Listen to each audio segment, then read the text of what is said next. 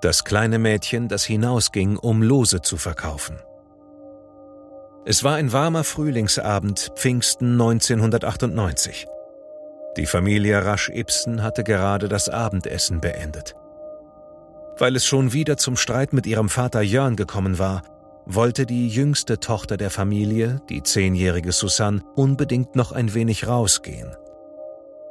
Die beiden Geschwister waren nach der Scheidung der Eltern vor einigen Jahren oft uneins, und jetzt bettelte sie darum, bei dem guten Wetter noch etwas nach draußen gehen zu dürfen.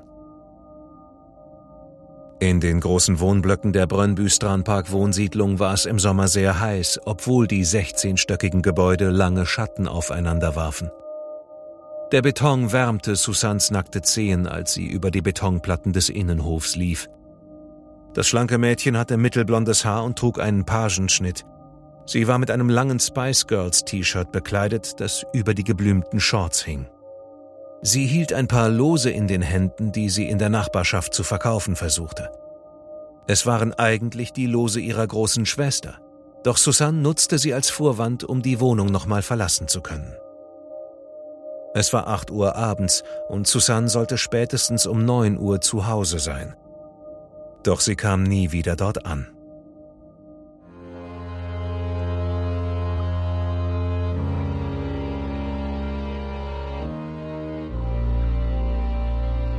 Du hörst Morden im Norden. Eine Podcast-Serie über einige der aufsehenerregendsten Mordfälle Skandinaviens. Alle Fälle beruhen auf wahren Begebenheiten, recherchiert und nacherzählt von Janne Agard. Die hier dargestellten Abläufe basieren auf der Berichterstattung unterschiedlicher Medien zum Tathergang. Einige Details wurden ausgelassen, von der Beurteilung des Verbrechens und des Täters sehen wir ab, weil ein Urteil bereits durch die Justiz gesprochen wurde.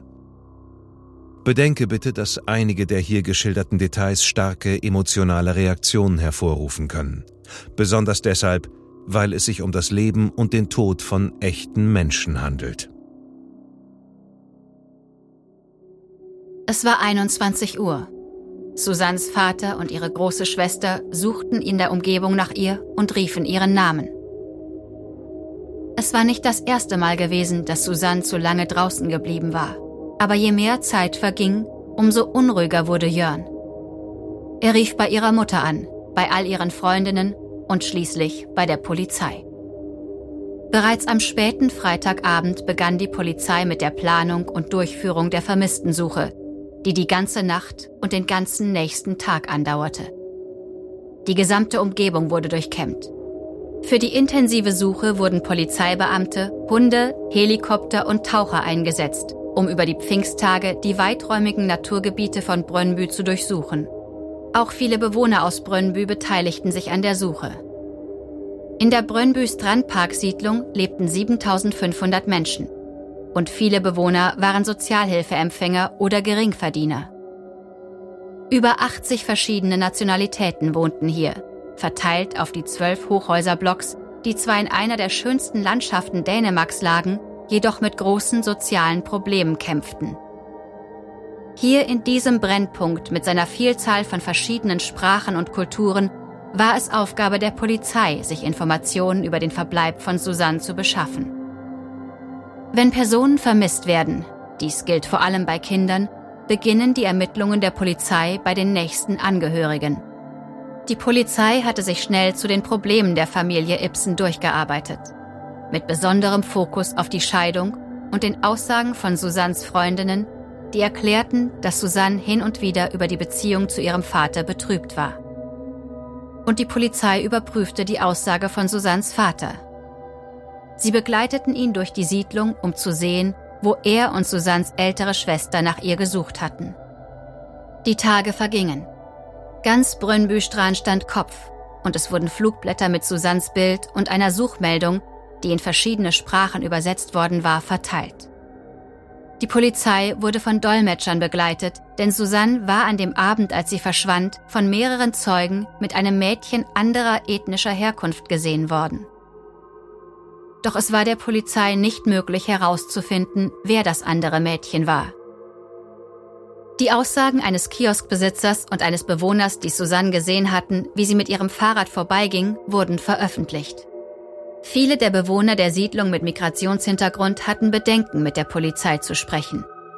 Doch alle waren sich darüber einig, dass man Susannes Familie helfen und auf die vielen Kinder des Viertels aufpassen müsse, die sich bis dahin frei zwischen den Wohnblocks bewegten und auf den Spielplätzen gespielt hatten. Einige der jungen Männer des Viertels wurden zur selbsternannten Bürgerwehr, um die jungen Mädchen und Kinder in Brönnbüstrand zu beschützen. Mit Hilfe von Suchhunden wurden die Wohnblocks mehrfach durchsucht, darunter besonders die vielen Kellerräume unterhalb der riesigen Betonkästen. Je mehr Tage vergingen, umso mehr schwand auch die Hoffnung, Susanne lebend zu finden. Eine Woche nach Susannes Verschwinden, am 5. Juni 1998, wurde ihre Leiche in dem verschlossenen Kellerraum Nummer 320 in Tranumparken 32 in Brünnbüstran gefunden, weniger als 100 Meter von der Wohnung der Familie entfernt.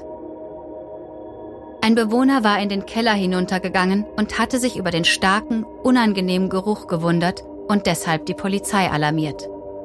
Der gesamte Kellerbereich wurde abgesperrt, damit die angerückten Gerichtsmediziner und Kriminaltechniker den vermeintlichen Tatort untersuchen konnten.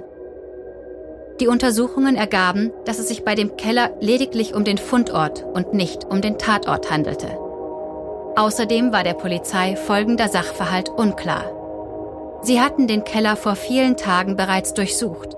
Wie konnte der Täter also die Leiche im Keller abgelegt haben, ohne dass es jemand gesehen hatte? Susannes Körper war unter Umzugskartons versteckt worden und ein Vorhängeschloss verriegelte die Tür des Kellerraums. Die am folgenden Tag durchgeführte Obduktion der Leiche ergab, dass Susanne sexuell missbraucht worden war. Es wurden Spuren von Sperma auf ihrem Körper gefunden. Bei der Spurensuche des Fundortes im Keller arbeiteten die Mitarbeiter der Kriminaltechnik mit Luminol, um festzustellen, ob sich Schleifspuren vom Körper entdecken ließen, die sie zum Tatort führen konnten. Luminol ist eine Chemikalie, die die Kriminaltechniker erst dann einsetzen, wenn sie mit der Untersuchung des Tatorts fertig sind. Vor dem Versprühen des Luminols werden alle vorhandenen Lichtquellen verdunkelt. Türen, Fenster und der kleinste Lichtspalt werden geschlossen und dicht gemacht, damit der Raum so dunkel wie möglich ist. Danach wird jede in dem Raum vorhandene Oberfläche mit der Chemikalie besprüht und wenn sie mit Blut oder anderen Körperflüssigkeiten in Verbindung kommt, erscheinen diese Spuren in einer leuchtend bläulich-grünen Farbe. Dieses Phänomen wird als Chemolumineszenz bezeichnet. Die Reaktion ist so deutlich erkennbar, dass man sie fotografieren kann und sich so ein klares Bild von vorhandenen Blutspritzern, Blutspuren, Sperma und Speichel machen kann. Wenn es am Tatort viel Blut gegeben hat, dann können diese Bilder ziemlich dramatisch wirken, da der Raum durch Verwendung von Luminol aufleuchtet. Doch an Susannes Fundort tauchten nur winzige leuchtende Spuren im Kellerraum auf und ein paar weitere an einer der Kellertüren, die in das Treppenhaus einer der Wohnblocks führte. Sorgfältig wurden Proben aus den kleinen Spuren entnommen und dem rechtsmedizinischen Labor übergeben. Alle arbeiteten rund um die Uhr, einschließlich der Rechtsmediziner, die bereits am Montagmorgen sagen konnten, dass die kleinen leuchtenden Spuren im Treppenhaus Blut waren. Susannes Blut. Darüber hinaus waren genug Spermaspuren auf der Leiche, um ein DNA-Profil des Täters erstellen zu können. Der leitende Polizeibeamte der Kriminalpolizei zog deshalb in Erwägung, bei allen männlichen Bewohnern des Tranumparken, der Ort, an dem die Leiche gefunden worden war, einen DNA-Test durchführen zu lassen. Das sollte völlig freiwillig erfolgen, sagte Inspektor Willi Eliassen. Doch er hatte sich natürlich etwas dabei gedacht. Für die Fachleute von Polizei und Medien und auch unter den Juristen war klar, was freiwillig eigentlich bedeutete. Diejenigen, die es ablehnten, am Gentest teilzunehmen, landeten automatisch an der Spitze der Verdächtigenliste. Ein Anwalt bezeichnete die Vorgehensweise der Polizei als Gestapo-Methode. Nur ein einziger Bewohner im Erdgeschoss des Flurs, wo Susannes Blut gefunden worden war, verweigerte die Teilnahme an dem Test. Er wurde sofort festgenommen und ein richterlicher Beschluss gestattete der Polizei, eine Blutentnahme für den DNA-Test durchzuführen. Am folgenden Tag kam der Mann für zwei Wochen in Untersuchungshaft, um den Rechtsmedizinern Zeit zu geben, festzustellen, ob die DNA, die man auf Susans Körper gefunden hatte, mit der des Mannes übereinstimmte. Bei dem Mann handelte es sich um den 50-jährigen Lars Lee Anborg Nielsen, Vater von zwei Kindern, geschieden. Er arbeitete dort im Viertel als Zeitungszusteller und Verkäufer und hatte nicht einen einzigen Eintrag im Strafregister. Während Lars in Haft war, wurde Susanne begraben. Pünktlich um 12 Uhr am Donnerstag, dem 11. Juni 1998, läuteten die Glocken der Brönnbüstrankirche. Alle wussten für wen. 600 Bewohner der beiden Siedlungen Tranum Parken und Brönnbüstran Park waren zur Kirche gewandert, die dadurch bis auf den letzten Platz gefüllt war. Draußen saßen die Leute im Gras, um sich von Susanne zu verabschieden. Nach dem Gottesdienst wurde sie zum Bispepierfriedhof nach Kopenhagen gefahren, wo das Mädchen beigesetzt wurde. Bei diversen Verhören, die im Laufe des Junis durchgeführt wurden, hielt der Mordverdächtige an der Behauptung fest, er habe nichts mit Susannes Verschwinden und ihrem Tod zu tun. Als jedoch nach und nach die Ergebnisse der DNA-Proben aus dem Institut für Rechtsmedizin eintrafen, wurde es für ihn immer schwerer, die Tat zu bestreiten. Die Aussage, die einem Geständnis am nächsten kam, war, dass Lars sich nicht erinnern könne, was in dieser Nacht geschehen sei. Später zog er seine Aussage zurück. Und Susannes Familie wartete nun auf die langwierige und ausführliche Ermittlung. Erst im März des folgenden Jahres hatte die Polizei genug Material, um den Fall der Staatsanwaltschaft in Kopenhagen zu übergeben. Es war der erfahrenste Vertreter der Anklage, Staatsanwalt Erik Merlung, der die öffentliche Klage ausarbeitete und schon im darauffolgenden Monat, im April, einreichte. Insgesamt waren es 14 DNA-Proben, die als tragendes Element in die Beweisführung der Polizei eingingen. In der Anklageschrift wurde dem Angeklagten Mord und Leichenschändung, da die meisten von Susannes Verletzungen ihr Postmortem, also nach Eintreten des Todes hinzugefügt worden waren, zur Last gelegt. Anfangs hatte Lars einen erfahrenen Verteidiger namens Hans-Henrik Gamborg beauftragt. Später wurde er von Staranwalt Torkil Heuer vertreten und entschied sich dann schließlich für Morten Wagner, einen bekannten Anwalt aus Viborg. Die vielen Anwaltswechsel hatten dazu geführt, dass das Verfahren erst nach circa zwei Jahren nach dem Verschwinden von Susanne im Februar 2000 eingeleitet werden konnte. Der DNA-Beweis spielte eine entscheidende Rolle. Es war der erste Fall in Dänemark, der ausschließlich auf biologischen und technischen Spuren beruhte. Es gab weder Zeugen, noch waren eindeutige Spuren von Susanne in Lars Wohnung zu finden gewesen.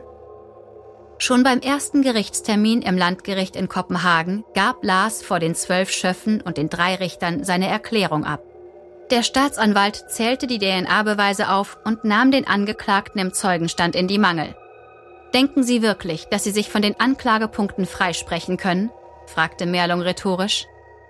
Die DNA-Beweise waren erdrückend. Lars Sperma befand sich auf Susannes Körper. Susannes Blut wurde im Treppenhaus seiner Wohnung im Erdgeschoss gefunden und Susans Blut wurde auf seiner Hose nachgewiesen.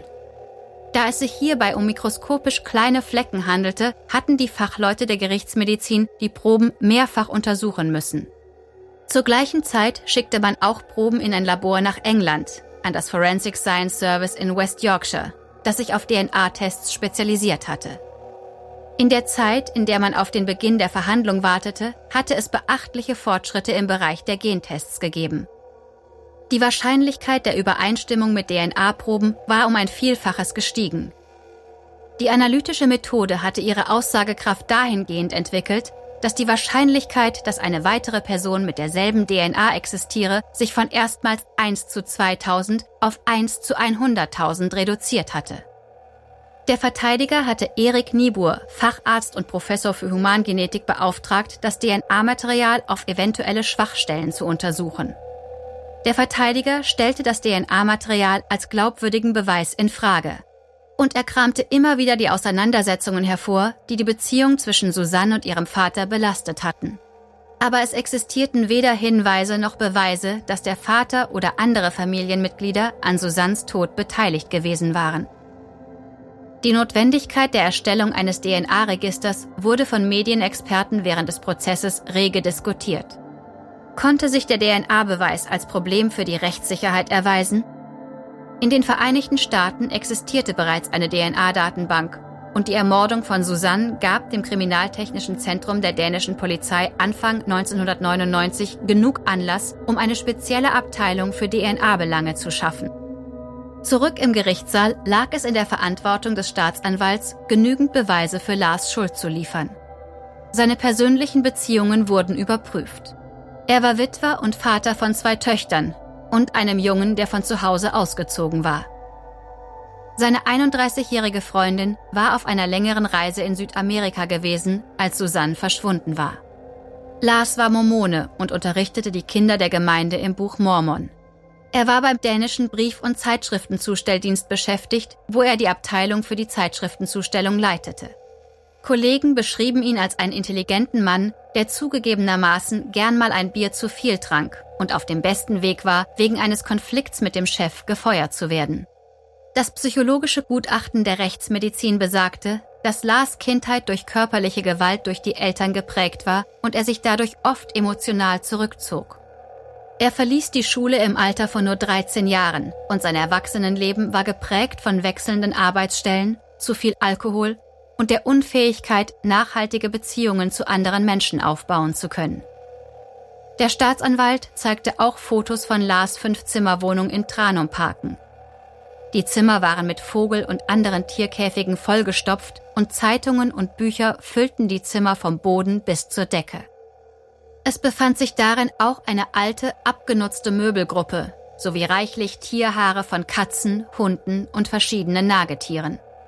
In der Küche befand sich eine große Gefriertruhe und der Staatsanwalt unterstellte wiederholt, dass Lars die Leiche dort aufbewahrt hatte, bis sich eine gute Gelegenheit ergab, um sie loszuwerden. Die Obduktion von Susanne ergab, dass sie kurz nach ihrem Verschwinden erwürgt worden war. Und da die Umgebung, einschließlich des Kellers, unzählige Male mit Hunden durchsucht worden war, muss die Leiche von Susanne woanders aufbewahrt worden sein. Doch in der Gefriertruhe waren keine Spuren zu finden. Sie war völlig sauber.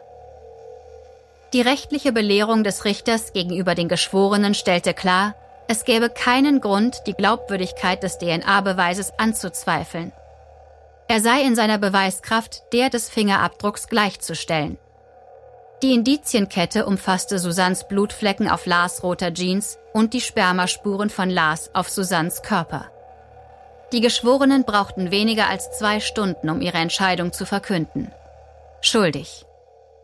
Der 52-jährige Lars Lee Anbock Nielsen wurde des Mordes in Tateinheit mit Leichenschändung für schuldig befunden.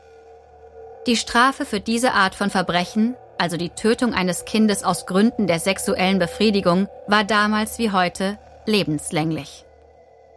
Lars legte gegen das Strafmaß Berufung beim obersten dänischen Gerichtshof ein, der im September des gleichen Jahres das Urteil des Landgerichtes bestätigte. Susannes DNA und die DNA-Proben auf der Hose des Beschuldigten wurden 2001 einer weiteren Untersuchung durch das Rechtsmedizinische Institut in Kopenhagen unterzogen. Das Ergebnis dieser Untersuchung entsprach der vorherigen DNA-Profilanalyse.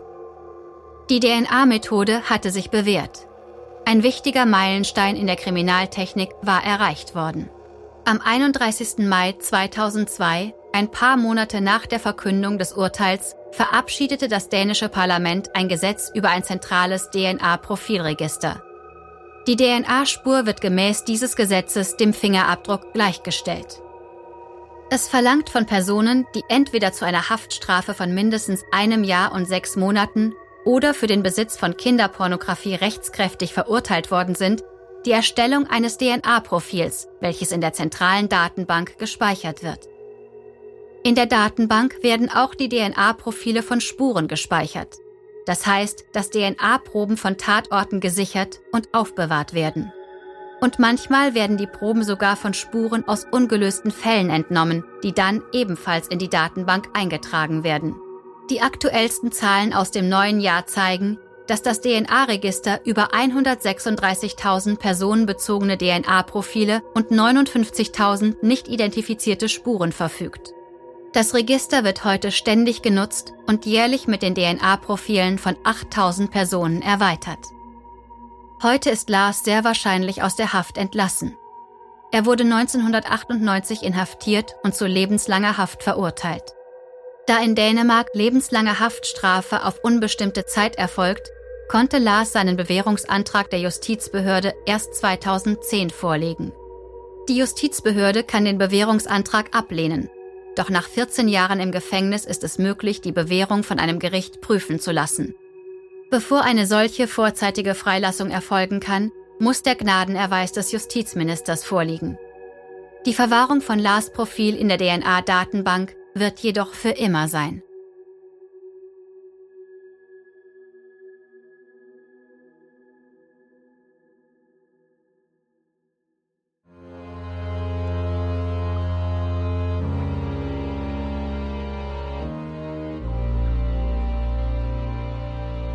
Die deutsche Fassung der Serie Morden im Norden ist eine Produktion der Fritzton GmbH im Auftrag von Podimo.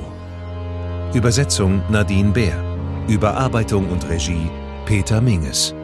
Gesprochen haben Marike Oeffinger und ich, Sascha Rotermund. Aufnahme und Nachbearbeitung Christopher Gropp und Niklas Schipstadt. Projektleiter Lennart Bohn.